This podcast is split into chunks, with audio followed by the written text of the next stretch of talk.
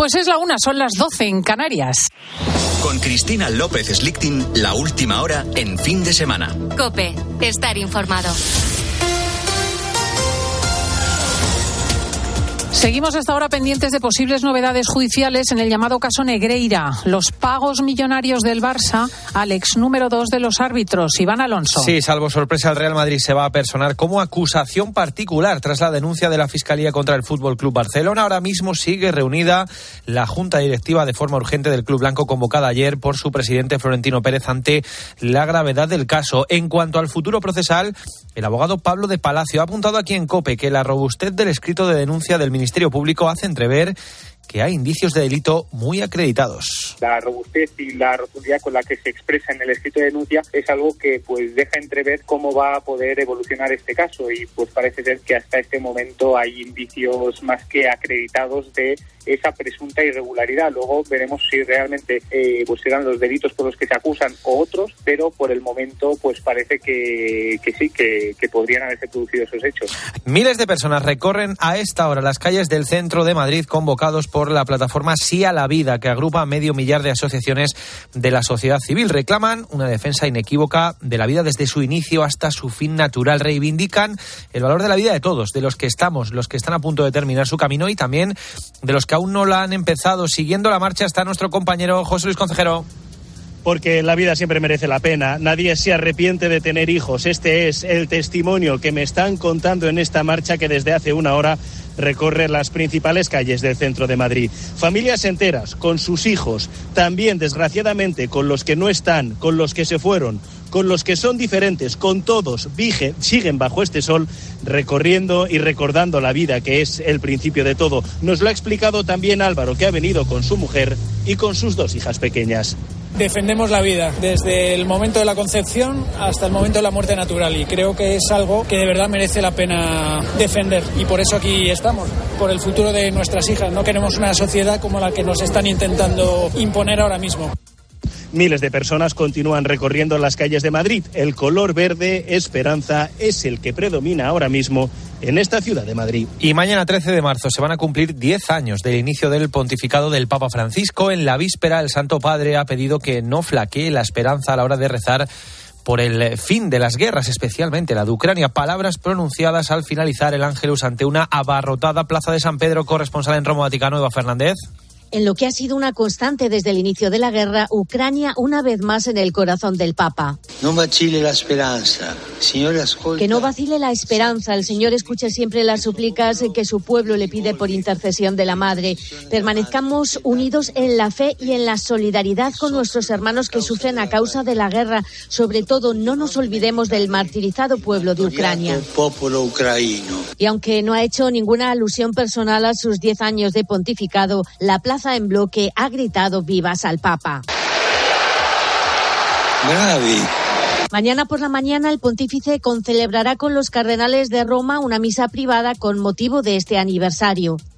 Con la fuerza de ABC. Cope estar informado. Y el partido entre Atlético de Bilbao y Fútbol Club Barcelona acapara hoy todos los focos en la Liga Luis Calabor. Sigue reunida la Junta Directiva del Real Madrid y en lo deportivo, como decíamos, el Barça visita hoy San Mamés eh, para jugar contra el Atlético a las 9 de la noche buscando volver a la ventaja de nueve puntos sobre el Real Madrid. El conjunto catalán ya ha aterrizado en Bilbao y lo ha hecho con Robert Lewandowski, que ha vuelto a la convocatoria tras recibir el alta médica. La jornada de esta vigésimo quinta jornada de la Liga Santander se reanuda en una hora a las dos con el Mallorca Real Sociedad. Cuatro y cuarto Sevilla Almería y seis y media Villarreal Betis, partidos que podrás escuchar en el tiempo de juego de la cadena Cope. Y es mañana cuando juega el Atlético de Madrid. Lo hará en Gerona contra el Girona a las nueve de la noche. Ha hablado Simeone sobre el caso Negreira en rueda de prensa. Un tema que tiene que resolver la gente que lo tiene que resolver. Eh, nosotros eh, tenemos la ilusión de que se resuelva para que lo podamos entender todos y juguemos con las mismas herramientas a todos los equipos y está claro de que cuando se abre una puerta, después se abre una ventana.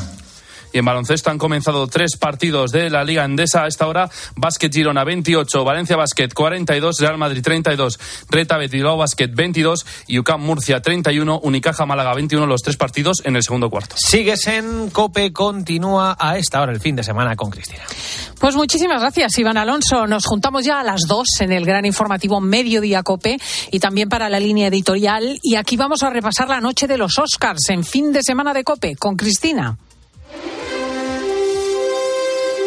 Escuchas fin de semana. Con Cristina López Slichting. Cope, estar informado.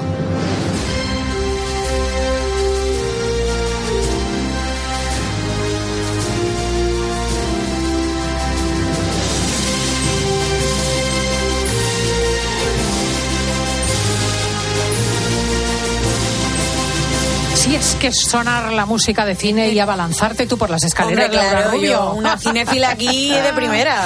Es que es noche de Oscar, mucha gente no lo recuerda. Hoy es la gran noche del cine, se celebra la gala número 95 de los Oscar. Y en COPE tienes una cita. I'm out here. Oh, Richard. oh, wow. Ha subido Will Smith a bofetear al presentador. Eh, no lo sé, no ha quedado Porque era Chris claro. Rock y se lo Eh, merecía, porque además, seguro. yo no sé si han cortado... Yo pensé que, es que estaba ensayado porque no lo Los Oscars, mucho más que cine. La madrugada del domingo al lunes en Cope, especial Noche de Oscars. Y juntos vamos a vivir una noche distinta, una noche especial, que para nosotros será histórica. Desde la una y media de la madrugada y hasta las 5 de la mañana te contamos la fiesta más importante del cine en una edición especial de la noche de Adolfo Arjona. Estas cosas son las que le dan salsilla. También en cope.es, en tu móvil y en redes sociales. Ahí estamos. A partir de la una y media de la madrugada, Adolfo Arjona se pone al frente de este esperadísimo especial radiofónico, siguiendo minuto a minuto, segundo a segundo, todo lo que pase en la gala de los Oscars, que siempre deja alguna sorpresa más allá de lo cinematográfico, porque anda lo de la bofetada, querido Tela. Diego. ¿Cómo fue lo de la bofetada, eh? Qué susto que nos llevamos. Eclipsó la gala, totalmente. La que le dio Will Smith al humorista Chris Rock, que se había metido con la calvicie de su mujer. Y, y no pasó desapercibido en la anterior edición de los Oscar este momento. Bueno, pues pendientes de todo lo que ocurra, desde el Dolby Theater de Los Ángeles van a estar Arjona y todo el plantel de contertulios acompañándolo desde diferentes puntos del mundo. Pero vamos a preguntarle al mismo, ¿qué Claro que tiene sí. preparado y qué va a cocinar Adolfo Arjona? Muy buenos días. Hola, buenos días. Hola, Cristina. Estarás eh, una de dos, o preparando el eh, frac o el eh, smoking o tomando el sol para quedar estupendo en la gala. Bueno, yo, yo le insistía a nuestros mayores eh, que estas cosas hay que hacerlas desde Los Ángeles. Pero yo, como finalmente no he ido a Los Ángeles, en este momento me estoy tomando un aperitivo en un pueblecito que se llama Macharavillaya, eh, que es uno de los pueblos más bonitos de la Costa del Sol Oriental, de la Axarquía, con un cielo azul maravilloso, el mar de fondo azul, en fin, ¿qué te voy a contar? Sufriendo. siempre Padeciendo. sufriendo. Arjona siempre está padeciendo, dice. Sin dar "Échale- envidia". Échale un galgo. ¿Qué calor tenéis allí? ¿Qué, ¿Cómo está el termómetro? Mira, ayer dimos, creo que la máxima de España, pero entre 25 y 30 grados vamos a tener. Lo que pasa es que corre una brisita, un viento del norte, eh, que hace que sea absolutamente maravilloso estar tomando ahora un aperitivo. Qué gusto. Yo me estoy tomando un agua con gas y un poquito de ciervo guisado mirando al Mediterráneo. Este es mi plan de la mañana. Que Mira entra, qué entra bien. mal el ciervo con esa temperatura, ¿eh? Bueno, la cuestión es que, claro, va a llegar a la noche fresco como un clavel. Claro. Estará con él su equipo habitual, ¿no? Juan Tejero, crítico de cine y escritor. Cuéntanos, ¿quiénes van a estar a ti eh, dándonos noticiones? Mira, vamos a tener en Los Ángeles, para que nos cuente la alfombra roja, una compañera de la revista, en este caso de Hola Televisión, Juan Fierro desde Estados Unidos, el corresponsal de COPE, nos contará el minuto a minuto, y luego me he rodeado de críticos de cine. Es decir, eh, encabezando el listado, Jerónimo José Martín es el crítico de cine de Ábside Media, nuestro eh, eh, crítico de cabecera. Estará Juan Tejero, como has dicho, todo un experto en el mundo de Hollywood. Y también tendré a Fernández Mayorala, que es uno de los profesores y siempre preocupado del hecho de, de la distribución del cine de la ECAN en Madrid, la prestigiosa Escuela de Cine de Madrid, y luego el equipo habitual del programa, con los que hemos preparado, en fin, la cantidad de información paralela que va alrededor de una gala de los Oscars, ¿no?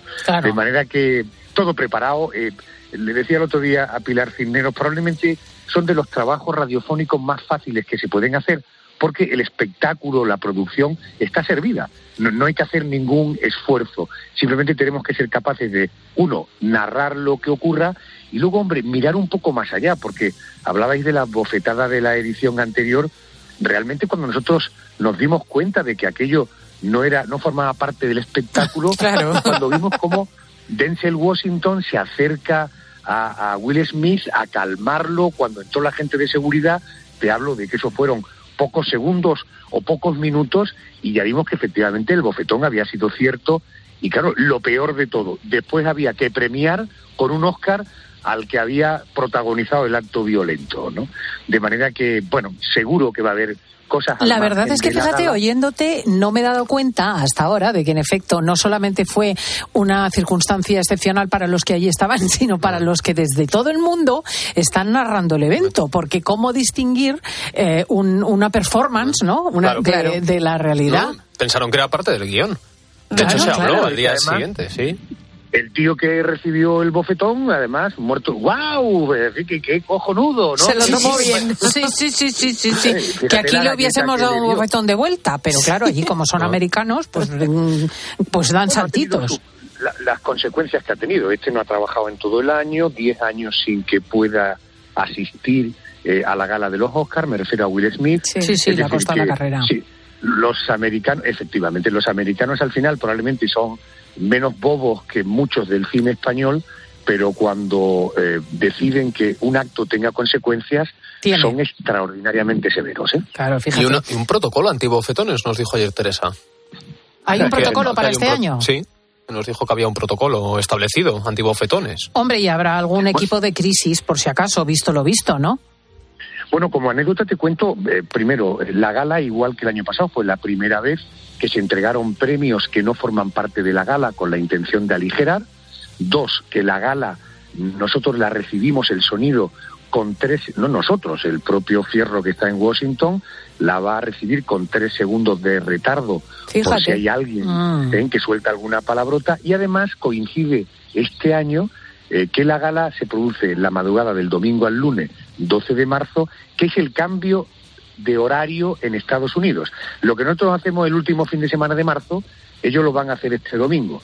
Con lo cual todo eso también le da un toque singular y particular a la gala. Fíjate. Oye, ¿qué te parece, Adolfo? Además que tienes buen gusto, el cambio de color de la alfombra, porque siempre hemos visto la famosísima alfombra roja de Hollywood y este año va de color champán. El champán es una de mis debilidades. Quiero decir, yo Él se, él se adapta entre ciervo y ciervo. Esto yo, yo, la estética no sabría valorártela ahora, donde venga una buena copa de champán, eh, quítate el aguardiente. Esto, bien, a mí me parece todo lo que sea evolucionar, adaptarnos. eh, ahora en la COPE hablamos mucho de transversalidad, de transformación. Yo soy un transformado y un transverso, por tanto, cualquier cosa que signifique adaptarnos a los nuevos tiempos. Mira, la película que en este momento tiene más posibilidades de recibir el Oscar a la mejor película es una película pseudocoreana de la que, por cierto, yo a los 20 minutos tuve que desistir de Yo verla. también. Y pregunté, oye, ¿y, y esto por qué? ¿Por qué esta moda de, de premiar o de significar trabajos eh, tan raros, tan complicados? Me dicen que hay mucha gente joven con un punto de modernidad eh, radical que son capaces de entender esos trabajos. Bueno, quizá yo esa película, dentro de 10 años, cuando la vea, la voy a entender. Hoy he sido incapaz. Esta es la de todo a la vez en todas partes, ¿no? Que es una cosa de una superheroína. Sí, Sí, creo que es la, Sí, la la película más favorita del mundo mundial. Pero yo igual que Adolfo la tuve que quitar mm, a los 10 minutos de ponerla dije, uff, pero Pues eso ya es la veré en otro momento. porque tú eres de veintitantos. Ya, pero eh, da igual, no, no, no la seguía, no. Dije, uy, otro momento Claro. voy a bus- buscar Y para luego, verla. eh, te- tienes, tienes a Spielberg con los Fabelman, es la Mm. típica película preciosista, hablan que de alguna manera cuenta su vida, una Mm. película que nos recuerda a aquellas, a mí al menos, el color de Rock Hudson, aquella época del cine a color de Hollywood. Luego, eh, El Triángulo de la Tristeza me parece una película divertida, original, diferente. Eh, todo Esa la vi yo el otro día, eh, la del Triángulo de la Tristeza.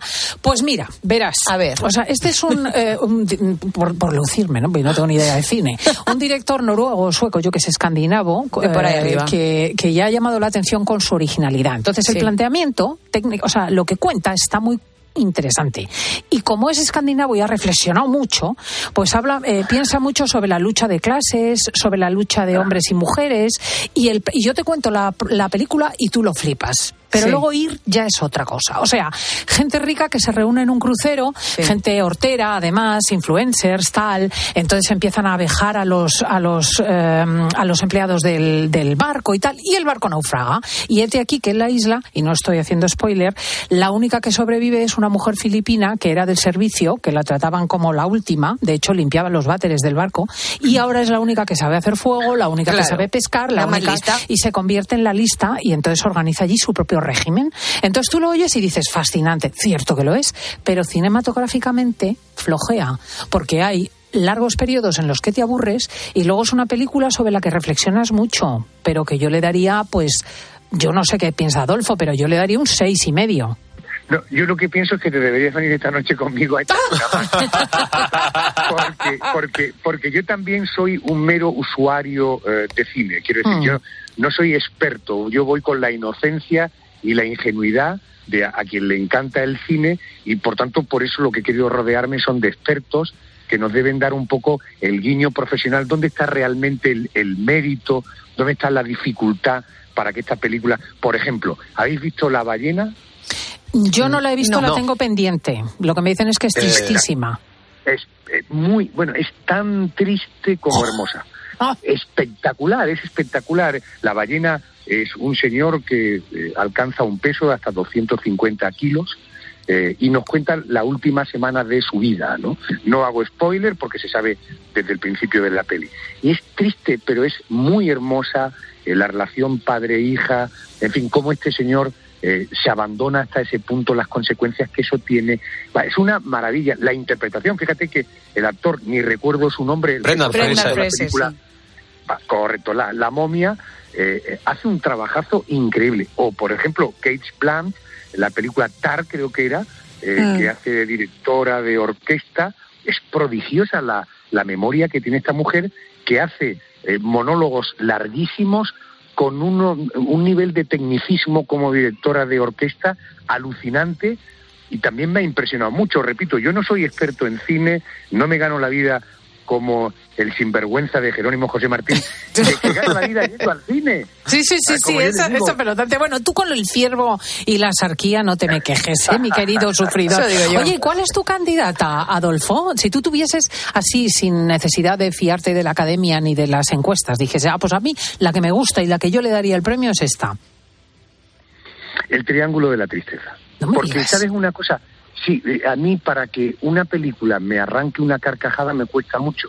Y yo con esta película hay partes en las que me reí. Recuerda cuando antes de naufragar en el barco empieza un temporal y todo lo que ocurre en el barco. A Sí. mí me pareció muy divertido. Sí, me sí. pareció de aquellas películas de la Pantera Rosa cuando eh, él se metía en casa con el chino y empezaban a pelearse en casa, esa especie de camarote de los hermanos Marx. No sé, yo, eh, repito, no soy cinéfilo, probablemente, no, probablemente no, con toda seguridad, no tengo ah, eh, ningún crédito, pero yo como espectador de cine, esa película, porque además, el- el- más allá de Avatar o de Top Gun, el resto de películas me han parecido todas un poco raras. Hmm. Eh, me parece que yo, yo vivo en otro mundo, tengo un- una visión de la estética bastante diferente a lo que he visto y a mí el cine también he de reconocerte que me gusta poco trascendental. Hmm. Eh, para mí el mérito de una película es que sea capaz de evadirme de mis problemas, de sacarme de mi vida y meterme en otra vida. No captarte, eso- captarte, dejarte embobado. Claro. Correcto. Y este año no te creas que la mayoría de las películas no lo han conseguido. Mm, fíjate. Pues vamos a tener que estar muy atentos. Va a ser una noche con muchas incógnitas, trepidante. Y Adolfo Arjona va a conducir este especial eh, a partir de la una y media de la madrugada y prácticamente sin dormir. O sea que te tendrás que eh, ir ahora de- a dormir un poco de siesta, ¿no? Bueno, ya, ya- ya cada domingo me acuesto cerca de las 5, esta noche me acostaré cerca de las 7. No pasa nada. Eh, La gente con mi edad todavía se puede permitir estas cosas y además Yo no. mi, gen- mi genética, mi genética está, es a prueba de bombas, no hay ningún problema. No hay- Está curtido en la noche malagueña, don problema. Correcto, efectivamente. Pues mucho éxito, te seguiremos con entusiasmo. Un abrazo, Adolfo.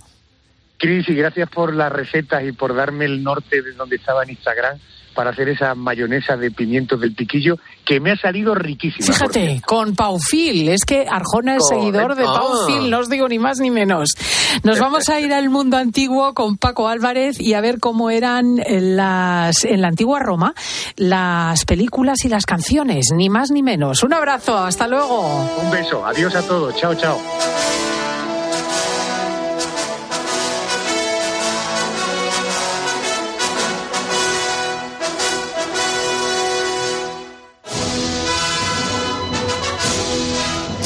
Viene mucho por fin de semana Cope, nuestro romano favorito, que siempre pretende convencernos de que no hemos cambiado tanto desde la Roma de los Césares. Hoy quiere hablarnos de cine, fíjate, y de música moderna, que según él tiene mucho que ver con Roma. Nos lo va a tener que explicar. Él es Paco Álvarez, autor, entre otros, del libro Somos Romanos. Salve, Paco. Salve, Cristina, salvete omnes. Hola a todos, amigos romanos. Bueno, pues vamos a ello, que tengo una curiosidad. Eh, Vamos a hablar de cine, de música. ¿Te refieres a los que llaman peplums, a las pelis de romanos y lo de la música? Pues no, Cristina. Lo que ocurre es que he estado viendo y rebuscando y resulta que hay mucho de Roma en varias pelis que no son de romanos, para nada. Y también en muchísimas canciones muy, muy, muy conocidas y que en principio van de otra cosa. ¿Te lo explico? Sí, mucho más a tener que explicarme, te decía antes. Canciones que tienen que ver con Roma, pero van de otra cosa. A ver. Pues mira, por ejemplo, la maravilla de canción de U2, One, 1, se basa en una frase de un poeta romano. Mira, si quieres lo escuchamos. Vamos a escucharlo.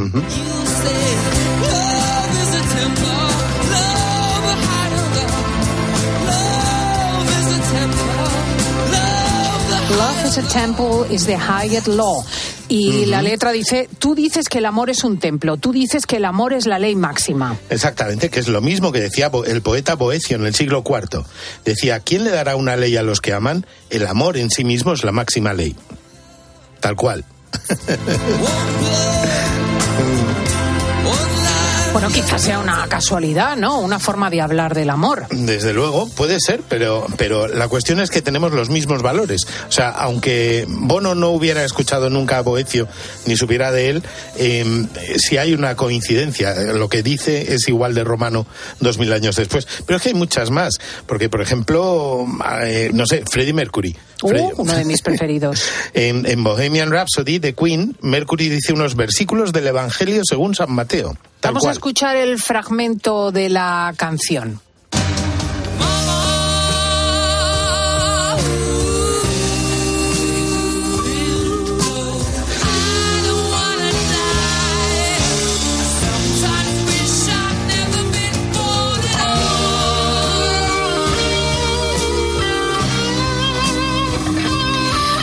Quiero morir y en ocasiones eh, hasta deseo no haber nacido, dice, dice Freddie Mercury. Dice Freddie Mercury, y en San Mateo 26-24, en latín dice, bonum erat eis natus non fuese tu moile. O sea, quiere decir, ojalá no hubiera nacido, o qué bueno sea que no hubiera nacido, que es exactamente lo mismo La que dice Freddie. expresión que utiliza Freddie Mercury. Bueno, otra casualidad, aunque Freddie Mercury era de familia muy religiosa. Desde luego. Pero te dejo otro ejemplo. También Brian Ferry, en su canción Esclavo del Amor, que si queréis la escuchamos. Sí, estáis sonando de fondo, ya nos lo ha puesto Nico. Slave to Love. Por lo menos estamos poniendo música muy buena, ¿eh? pues esto lo dice, entre otros, Ovidio, Amor Servus, esclavo del amor. Pero es una frase muy típica romana. O sea, cuñada ya, fijaos, desde la antigüedad clásica. Esclavos del amor.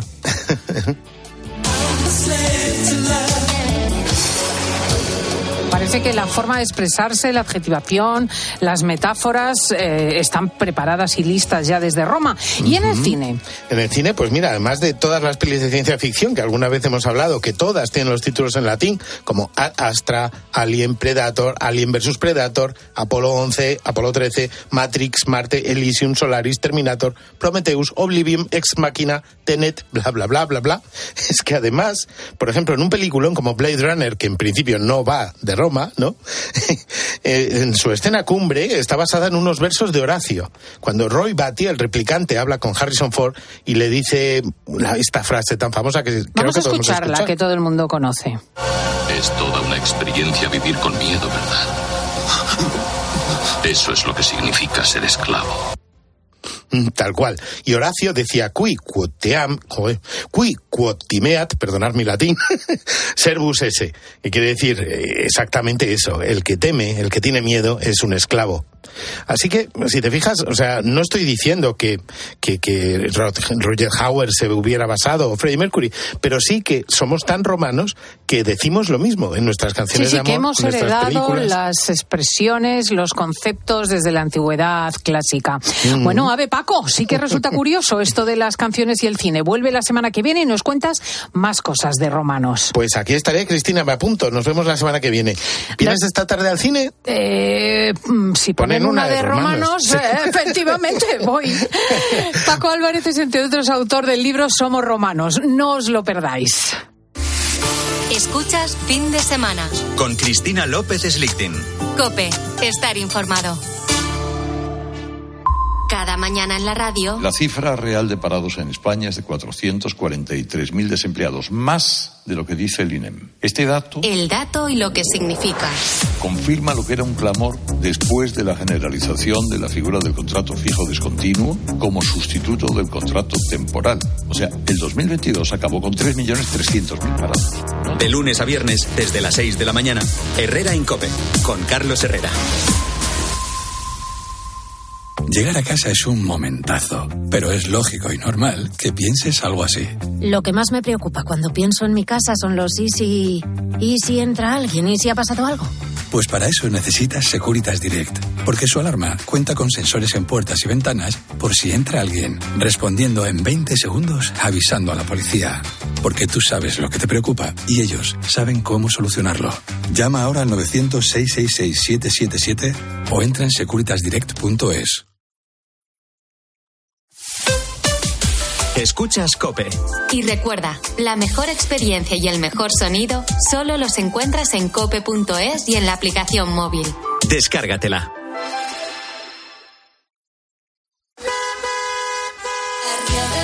¿Compraste un coche entre 2006 y 2013? Puedes recuperar entre el 10 y el 15% de lo que pagaste por él. No pierdas el tiempo. Llámanos al 900-264-820 o entra en arriagaasociados.com. Arriaga Asociados. Hagámoslo fácil. La gama eléctrica Citroën Pro se carga en la descarga o cuando acabas la carga. La de cargar, no la del punto de carga que viene incluido. Y cargado viene también tu Citroën Iberlingo con condiciones excepcionales financiando. Vente a la carga hasta fin de mes y te lo contamos. Financiando con PSA Financial Services. Condiciones en citroen.es. Una llamada de móvil, esa reunión eterna, recoger a los niños. Nos pasamos el día corriendo por estrés. ¿Cómo no vamos a tener dolor de cabeza? Gelocatil 650 con paracetamol bloquea eficazmente el dolor. Gelocatil, rápida absorción contra el dolor a partir de 14 años. De Ferrer, lea las instrucciones de este medicamento y consulte al farmacéutico. Dos cositas. La primera, una motera no se come ni un atasco. La segunda, una motuera siempre paga menos. Vente a la mutua con tu seguro de moto y te bajamos su precio, sea cual sea. Llama al 91 555 5555. 91 555 5555. Por esta y muchas cosas más, vente a la mutua. Condiciones en mutua.es. Por la mañana en la radio. La última hora y el rigor de Carlos Herrera. Aunque el hecho cierto es que los precios de la alimentación son los que están tirando del indicador hacia arriba, siguen disparados, no tienen pinta de frenarse. Con este panorama... De lunes a viernes desde las 6 de la mañana, todo pasa en Herrera en Cope.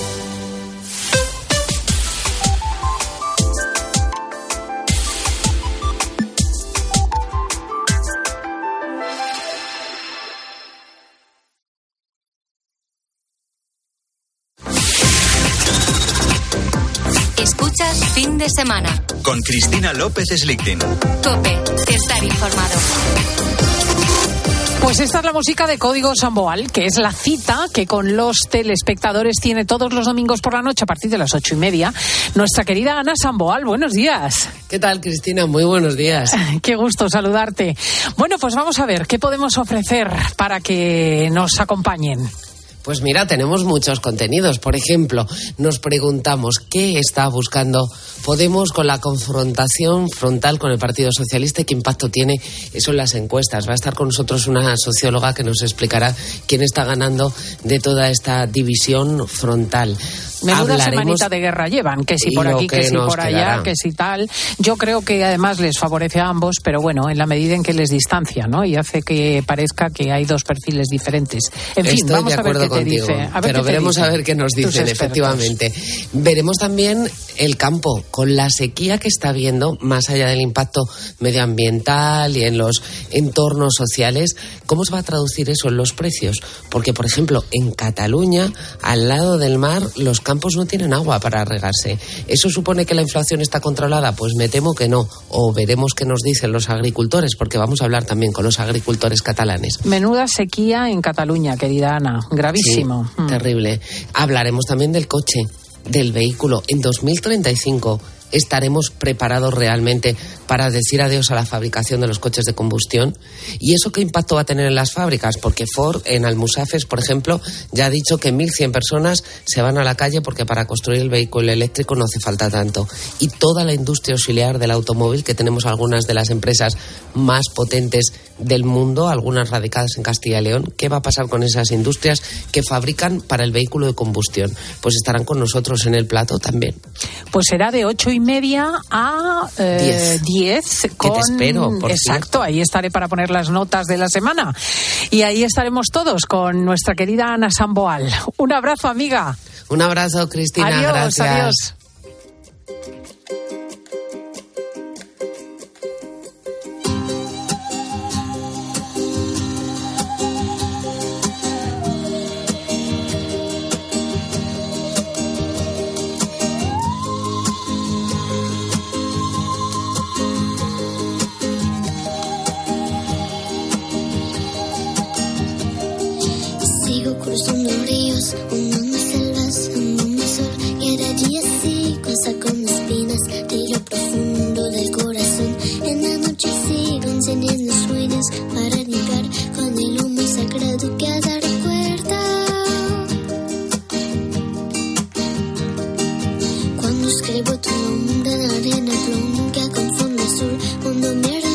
Una forma cruel, una nube que se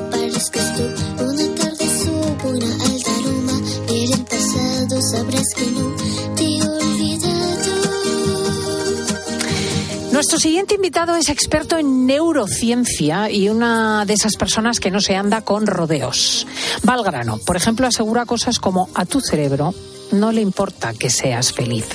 Así, sin anestesia. Y a pesar de ello, es un gran admirador del cerebro. El texto que ha escrito en la editorial Urano es de color rosa fucsia en la encuadernación y se llama El cerebro optimista. Viene prologado nada más y nada menos por Irene Villa y eh, justamente nos va a ayudar a ser más felices, aunque él diga que al cerebro no le importa. Miquel Alonso, muy buenos días. Muy buenos días, Cristina. Muchas gracias por invitarme.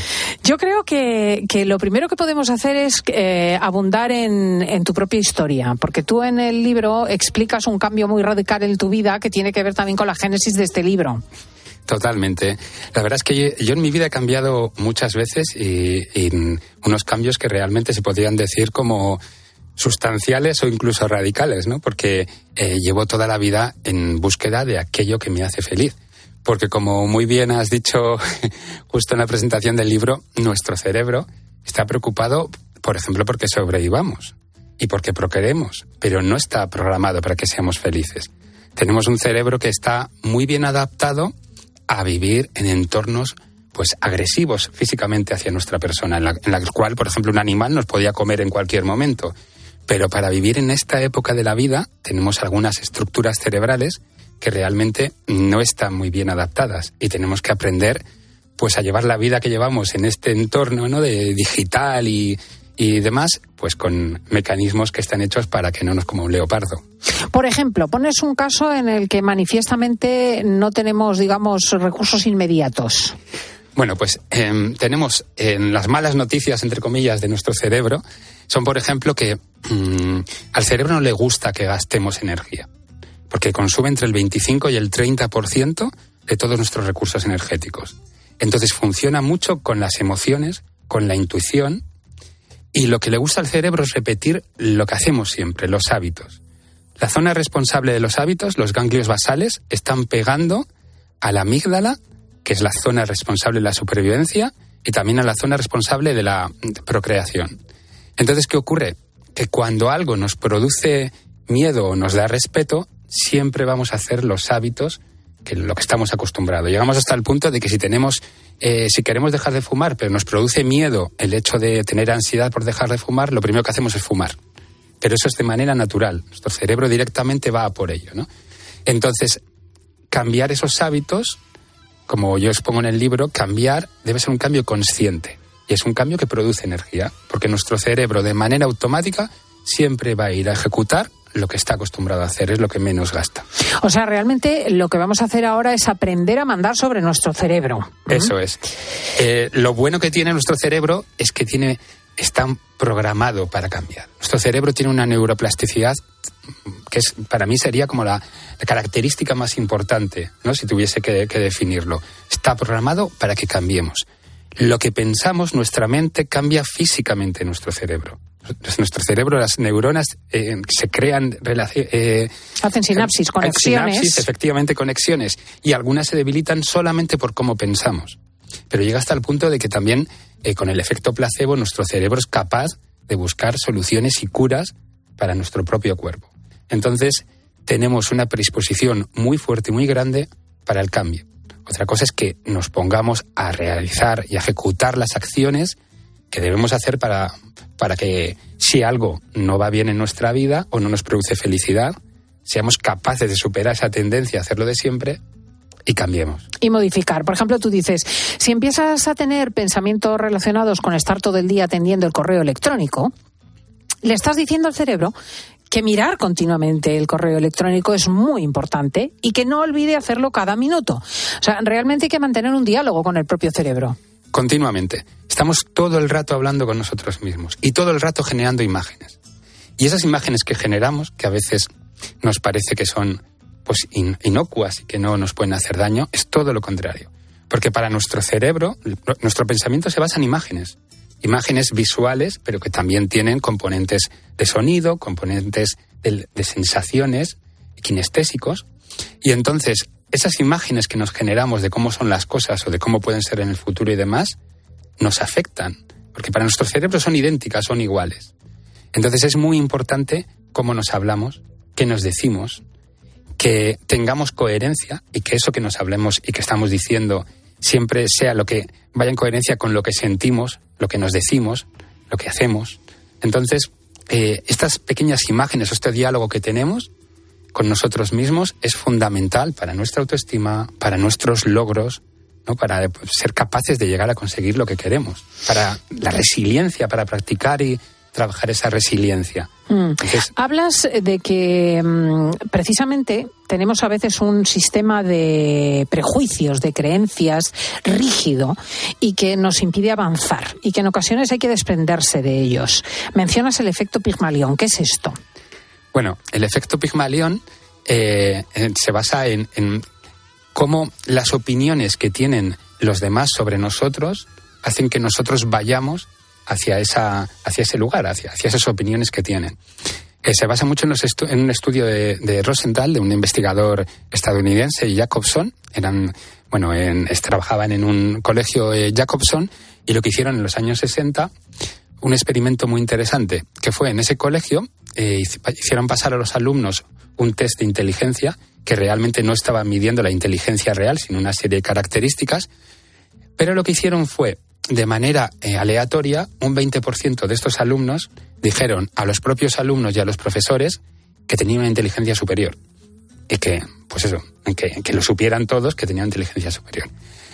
Eso no era verdad, fue por sorteo. Pero durante todo el año todo el mundo actuó como que esos alumnos tenían una inteligencia superior.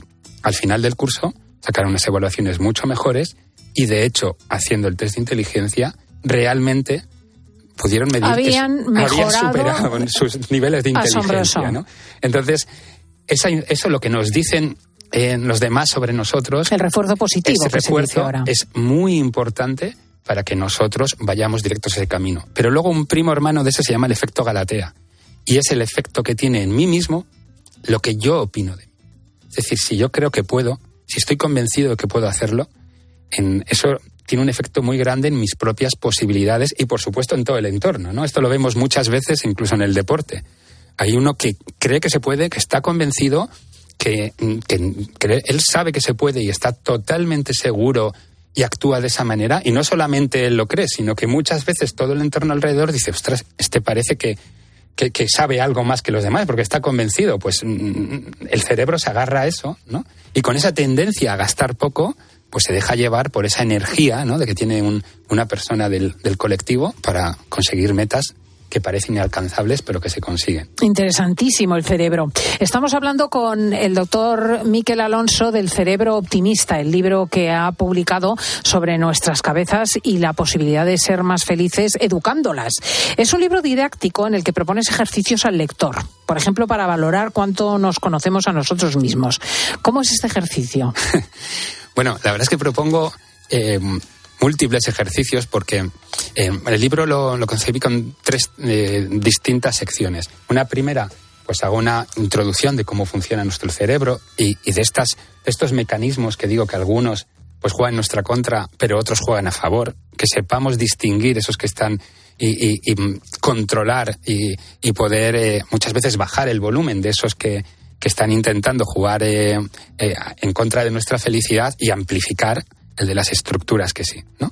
Y después lo que hago es, mm, sobre todo, exponer de manera, siempre con un enfoque muy centrado en la neurociencia, porque, eh, bueno, yo mm, soy investigador en la universidad y, siempre tengo un enfoque muy científico, con multitud de, de, de, citas científicas y de papers que, pues, que están corroborando lo que digo que las, en esa segunda parte lo que, me, lo que quiero exponer es que se puede cambiar. Que se puede, el cambio empieza adentro. A nivel interno, cambiar a nivel interno ya es un cambio eh, total para la persona.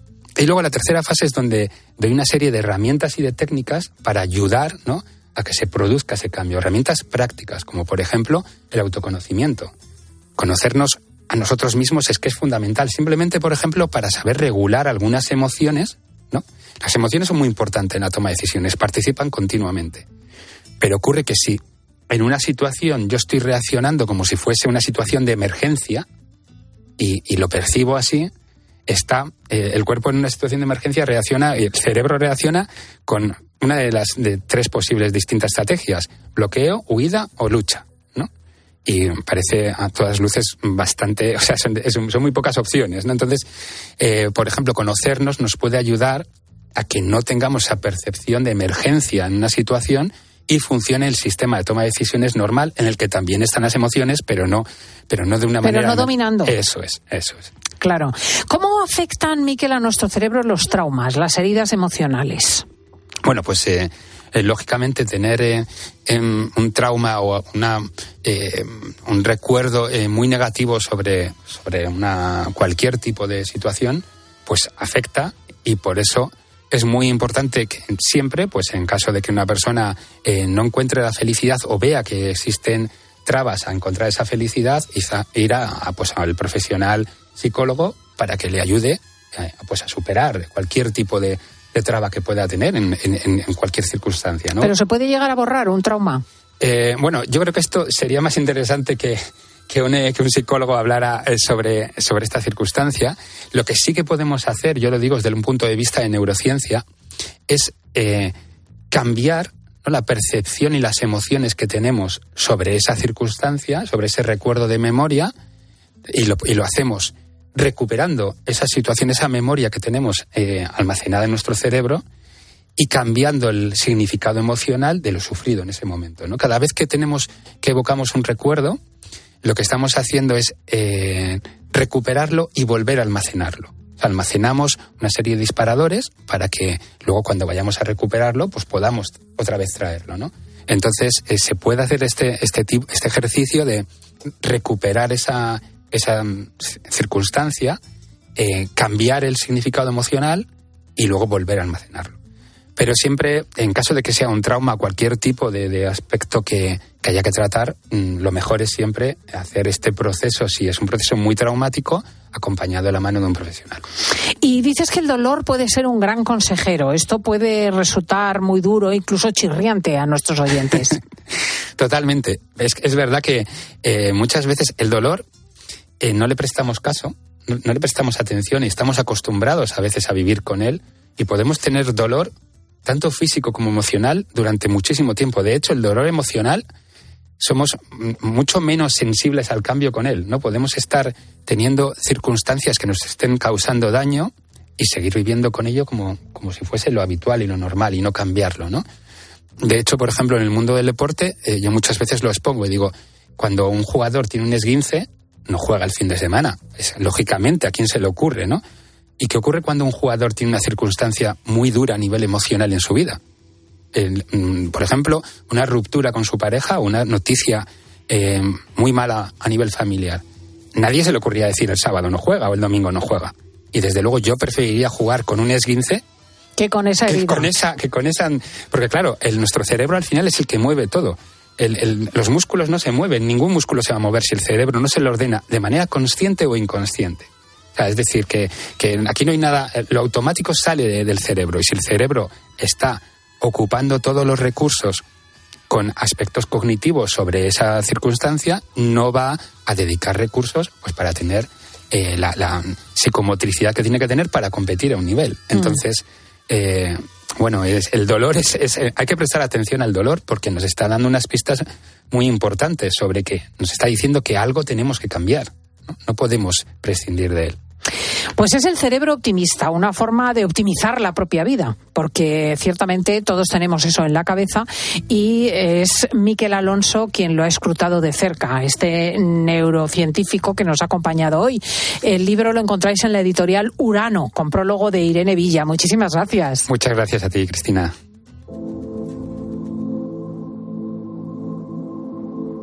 Ahora yo, que vine a el mundo, que mi latido es tuyo.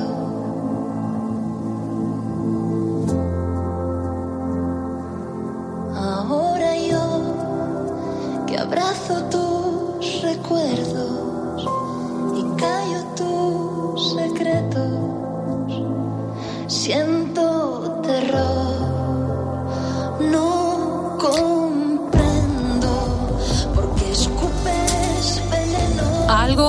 está pasando en el fondo del mar, algo que inquieta a los expertos. En las costas gallegas están acostumbrados, por desgracia, a encontrar grandes cetáceos varados en la playa. Cada año aparecen 400 ejemplares, más o menos. Por cada uno, hay otros cuatro cuyos cuerpos no han llegado a la arena. Llamaba la atención de la prensa esta semana el hallazgo de uno de estos ejemplares, un cifio, en la cala de Asamorosas, en A Coruña. Un ejemplar de 6 metros de largo y 2.000 kilos de peso, una hembra adulta. No se suelen avistar muchos de estos cetáceos, de este tipo, concretamente en playas y costas. Aparece uno cada dos años aproximadamente.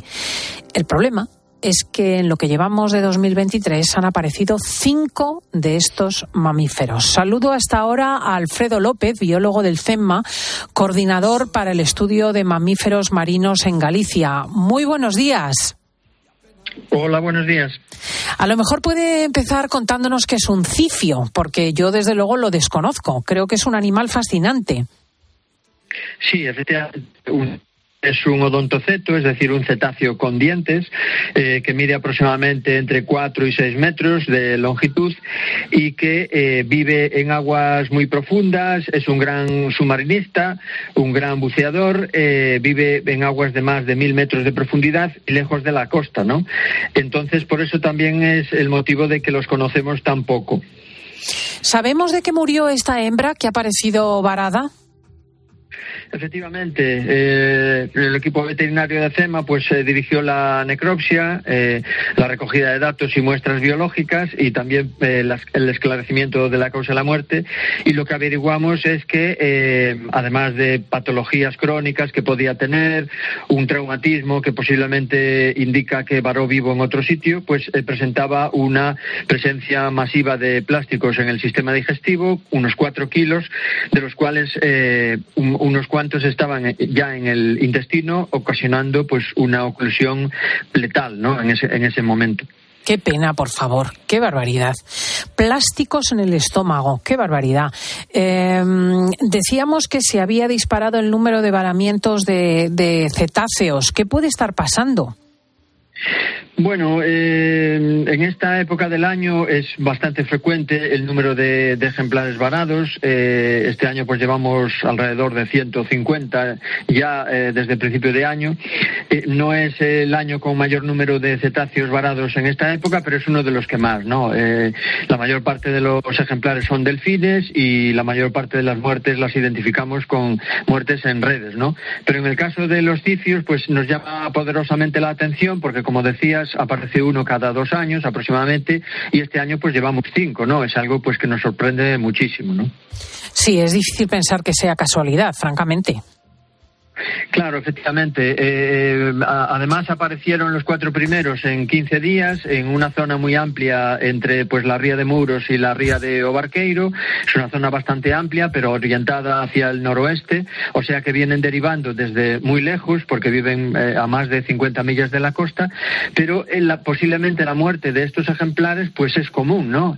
Y esto no es eh, posiblemente no sea natural, porque la, la causa de la muerte en estos casos o bien es a causa de, por ejemplo, un terremoto, que sería una causa natural, pero lo más eh, habitual en otras partes del mundo es que sea pues a través de, eh, como consecuencia de actividades humanas, bien sean maniobras militares o bien sean eh, prospecciones eh, submarinas.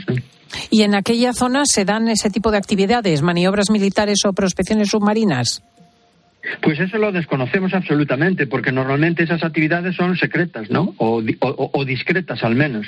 Y por tanto lo desconocemos. Sabemos que en este momento eh, el debate eólico marino está encima de la mesa y también podemos desconfiar que estén realizando prospecciones de los fondos marinos donde se van a colocar esos polígonos de aerogeneradores. Pero nadie nos lo dice. Por tanto que mm, los únicos que nos lo indican son los cetáceos.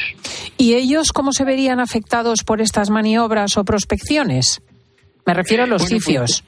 Sí, sí, efectivamente. Bueno, los cicios, eh, como ya dijimos, son grandes eh, buceadores, se alimentan de cefalópodos que viven a más de mil metros de profundidad y por tanto que bajan pues entre 45 minutos y 60 minutos aproximadamente a esas profundidades, ¿no? Cuando están ahí abajo, si ocurre una explosión, por así decirlo, puede ocurrir que eh, los animales mueran eh, por el propio impacto de la onda expansiva, es decir, que la onda expansiva los alcance y produzca eh, lesiones graves en su organismo mortales y ya los mate, o bien puede ocurrir que sin matarlos los ejemplares pues eh, se vean eh, digamos asustados o afectados de forma leve y suban rápido, ¿no? Entonces en ese en esa huida es cuando se da un proceso de descompresión muy semejante al de los submarinistas cuando salen a, a la superficie desde grandes profundidades y bueno pues con afecciones orgánicas también eh, que les pueden causar la muerte, ¿no?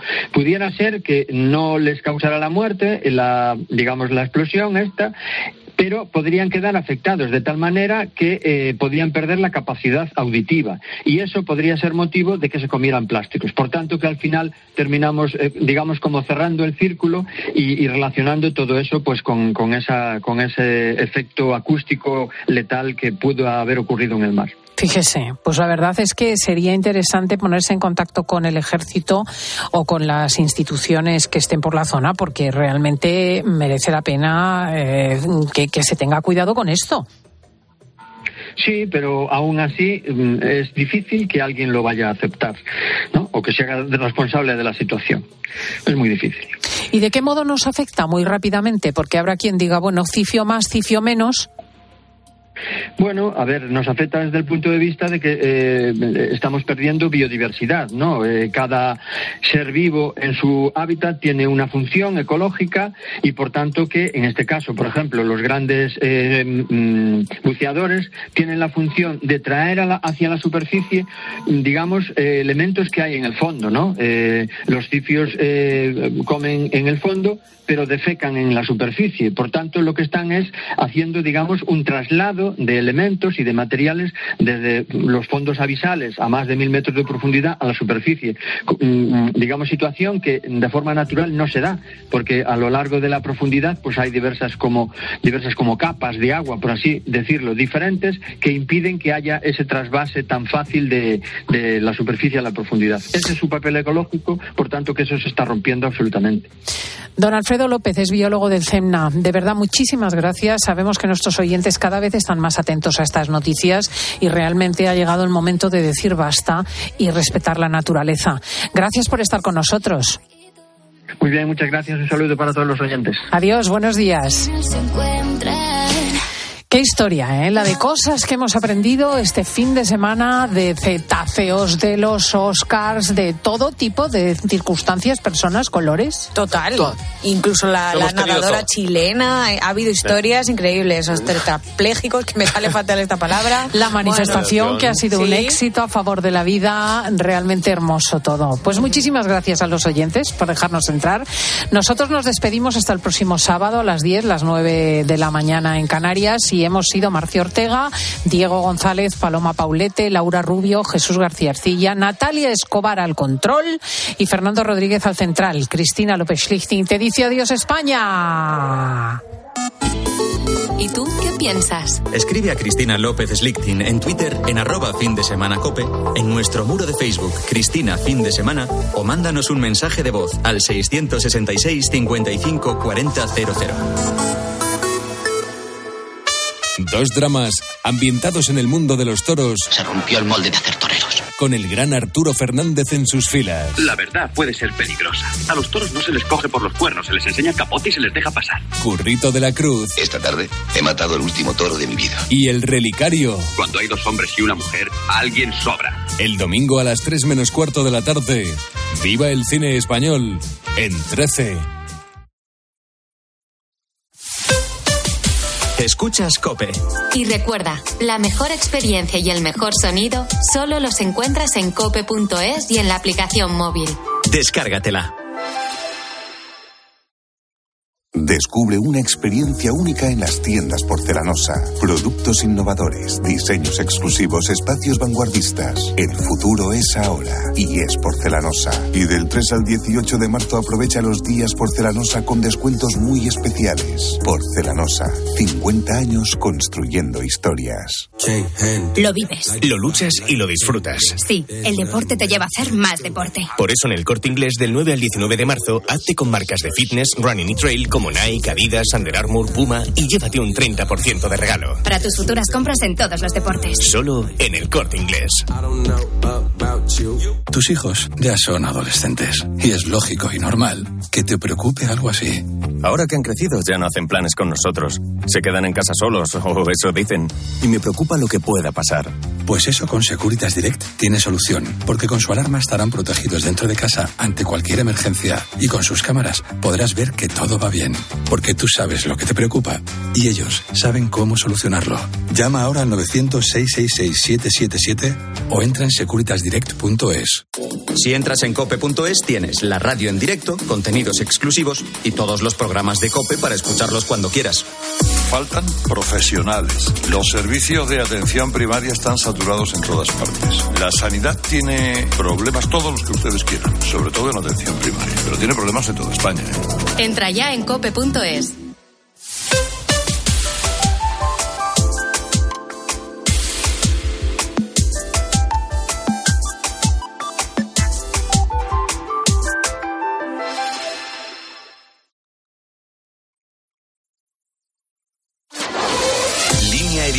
Cadena Cope.